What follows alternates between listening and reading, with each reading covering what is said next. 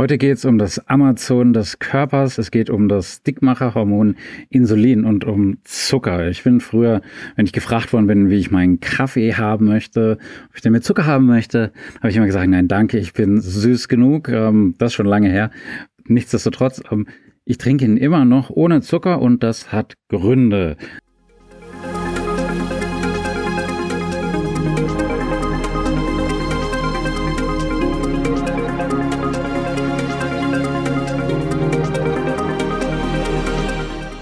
Herzlich willkommen bei Revolution Pharmacy. Mein Name ist Reuter, Jan Reuter. Und wenn du mir ein Abo schenkst, darfst du natürlich Jan zu mir sagen. Du kannst mir auch gerne auf Instagram, auf LinkedIn oder insbesondere auf YouTube folgen. Da habe ich wahnsinnig viel Content für die, die es noch nicht gewusst haben. Nun, Diabetes, das ist eine entsetzliche Krankheit, haben aber Millionen von Menschen in Deutschland. Früher war es aber noch viel, viel schlimmer.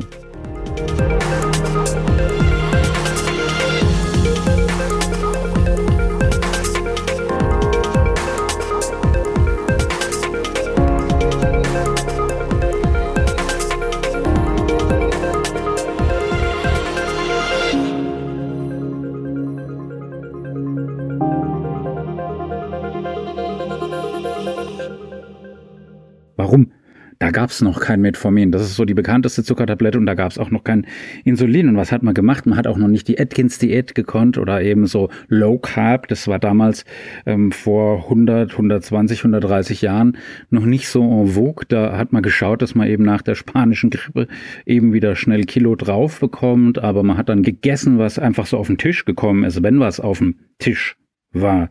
Aber die zuckerkranken jungen Menschen, die sind in der Regel innerhalb eines Jahres, innerhalb von einem Jahr nach der Diagnose gestorben. Und zwar an einem elenden, qualvollen Tod. Es gab nämlich nur einen einzigen Weg, um die Zuckerkonzentration im Körper zu senken, um damit dann eben das Leben geringfügig zu verlängern. Das heißt, wenn du betroffen warst, dann hast du dich zu Tode hungern müssen. Da gab es tatsächlich so einen zwölfjährigen Junge, der hat so einen großen Hunger gehabt, dass man den dabei erwischt hat, wie er das Vogelfutter aus dem Futtertrog in einem Kanarienvogelkäfig gegessen hat. Und der ist wie schließlich alle Opfer an Diabetes eben dann abgemagert und verhärmt und hat am Schluss dann nur noch 16 Kilo drauf gehabt. Und das ist alles äh, noch nicht gut.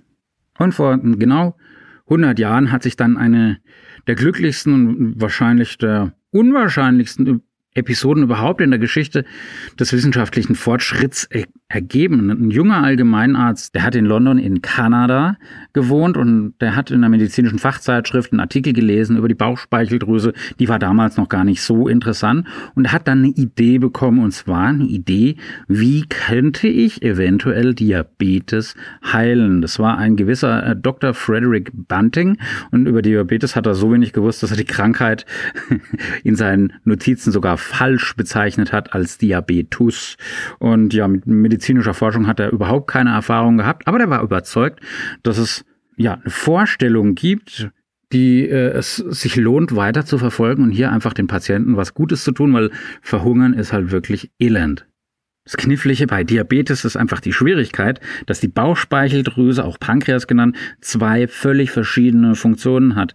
Größter Teil dient einfach der Herstellung und Ausscheidung von Enzymen, die an der Verdauung mitwirken. Das ist relativ banal, aber darüber hinaus gibt es eben auch so Zellhaufen, die nennt man Langerhansche Inseln. Und entdeckt wurden sie eben von einem Berliner Medizinstudenten Paul Langerhans und der hat eben freimütig eingeräumt, dass er keine Ahnung hat, wofür die gut sind. Die Funktion, also die Produktion von der Substanz, die man Anfang äh, noch nicht mal Isolin genannt hat, die ist erst 20 Jahre später von einem Franzosen entdeckt worden. Heute bezeichnen wir das Produkt als Insulin.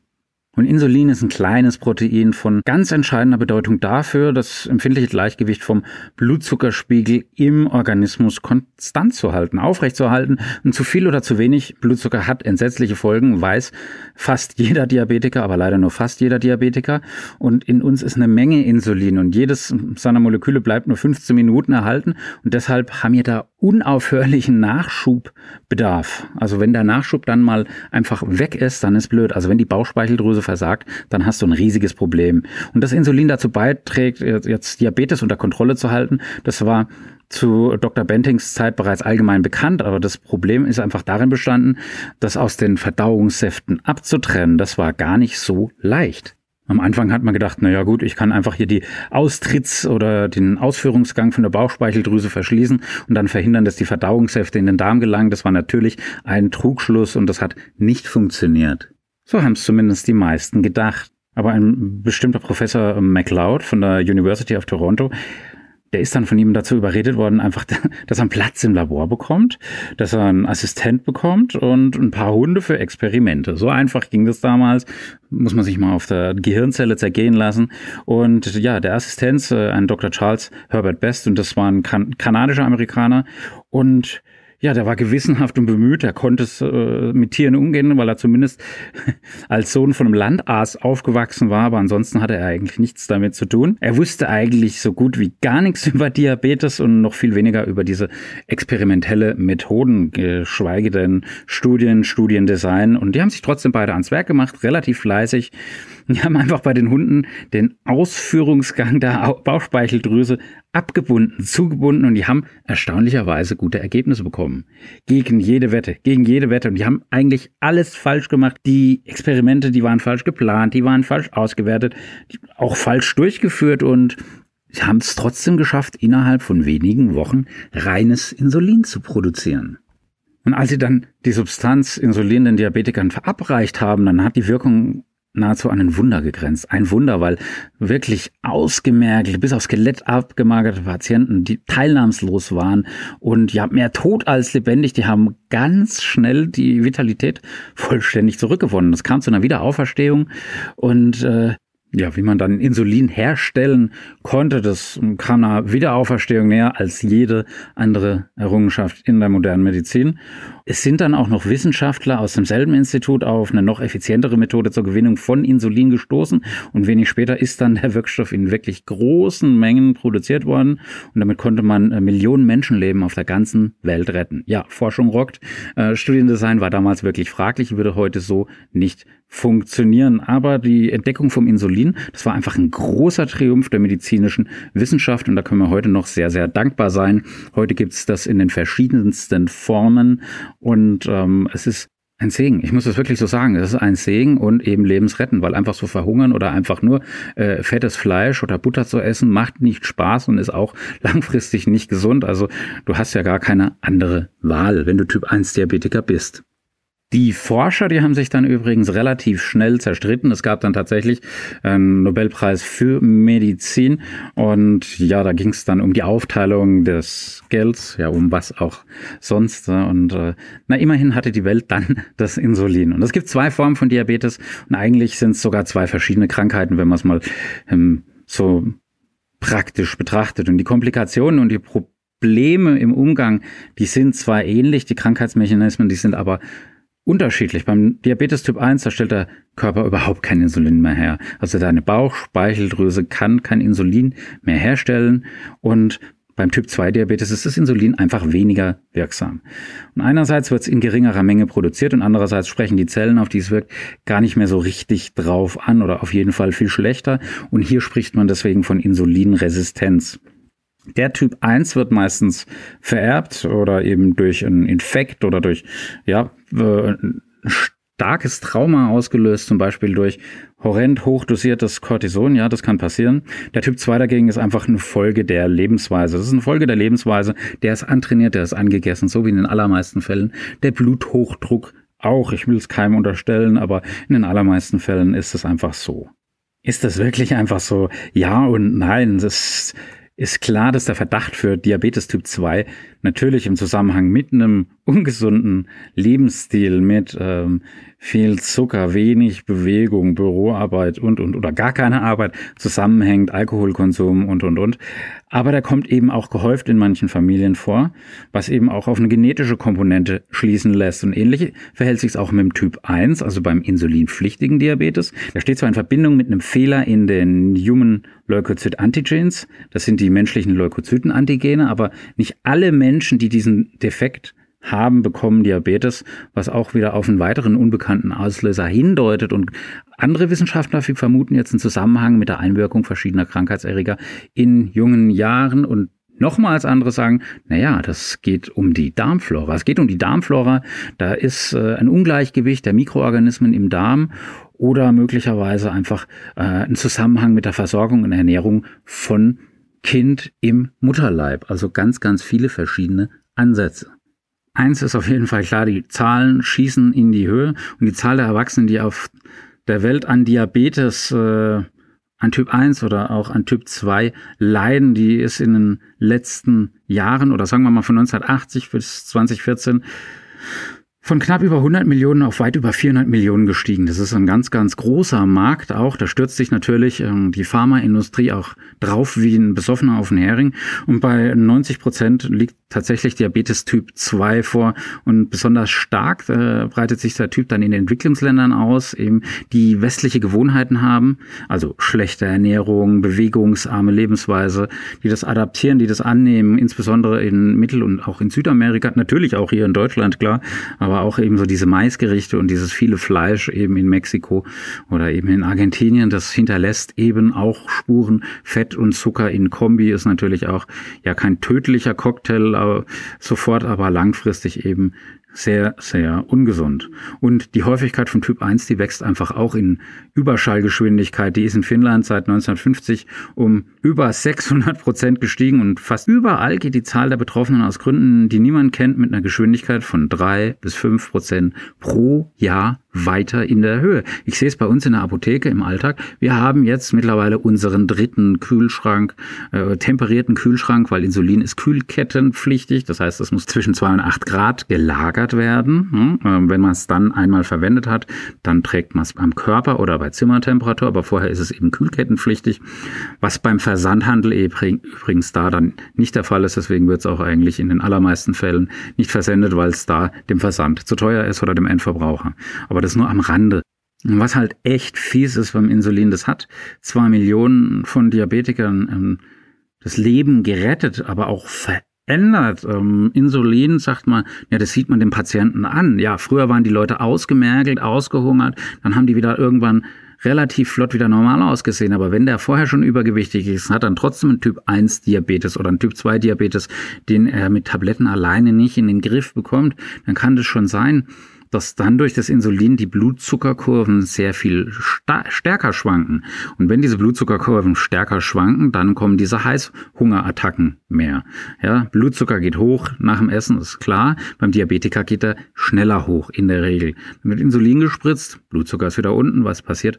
Hunger. Und wenn ich dann eben große Spitzen und Ausreißer nach oben, nach unten habe, dann kommen immer diese unter- und Überzucker, die natürlich zum einen sehr gefährlich sind und zum anderen auch dafür sorgen, dass man dann eben so Fressattacken bekommt und dann äh, eben deutlich zunimmt. Man spricht auch von Insulinmast und was auch nicht wirklich schön ist, man muss es spritzen.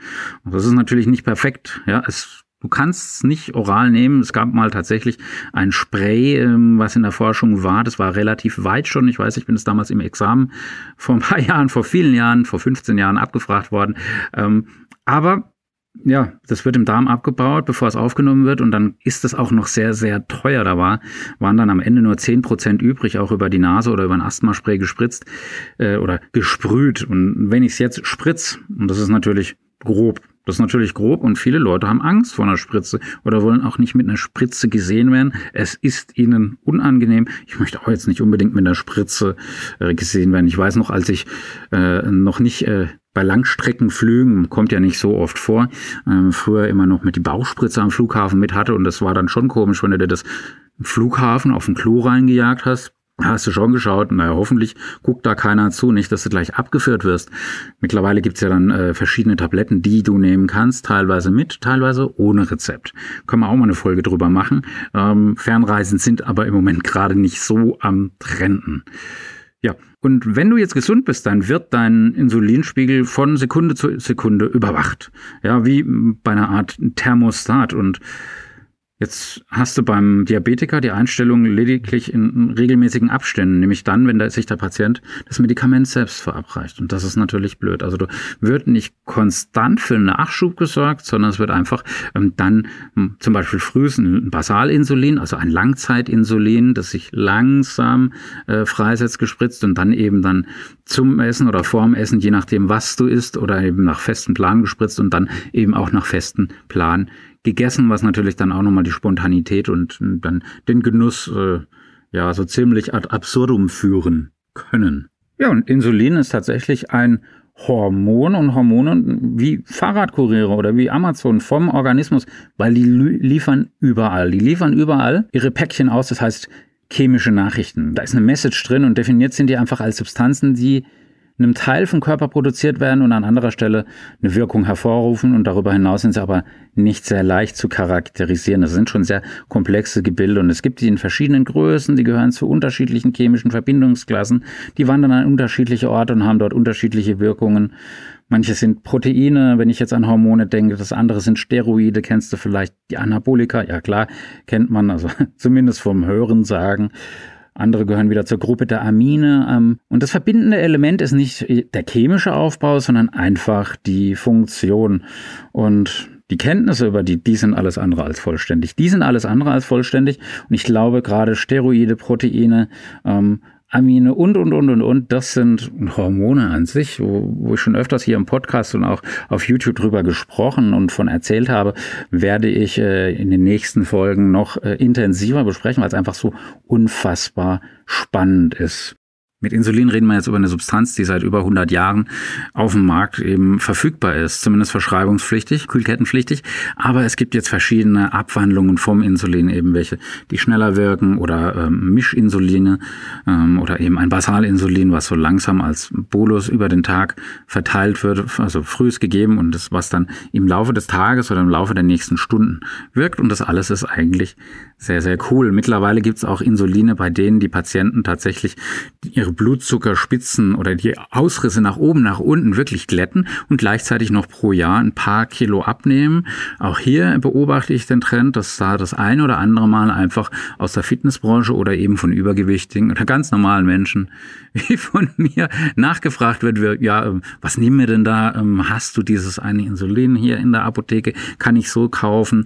Äh, ich zahle es auch privat. Nein, geht natürlich nicht. Da brauchst du natürlich eine Indikation. Das wäre ein Off-Label-Use, ist aber natürlich auch interessant, weil es natürlich auch ähm, eine Frage ist, würde ich jetzt einen wirklich stark oder einen übergewichtigen Patienten, der multimorbid ist, sagen wir, ein Rentner, der sieben, acht verschiedene Medikamente nehmen muss und aufgrund seines Übergewichts Diabetes hat wahrscheinlich zwei Medikamente dafür braucht, ein, zwei Schmerzmedikamente braucht, weil eben das Wasser in den Beinen, was vom Zucker gebunden ist, auf die Nerven drückt, weil er eben noch ein paar Blutdruck- und Wassertabletten dann nehmen muss. Ja, wenn der 20 Kilo weniger hätte, kontrolliert, dann bräuchte der vielleicht die ein oder andere Tablette auch weniger. Natürlich alles in Rücksprache mit dem Arzt, aber bei gewissen Voraussetzungen, bei bestimmten Bedingungen wird das schon gemacht. Ich sehe das jetzt auch hier in den Diabetespraxen und Zentren hier vor Ort, dass immer mehr Diabetiker richtig gut damit eingestellt werden und wirklich richtig gut abnehmen.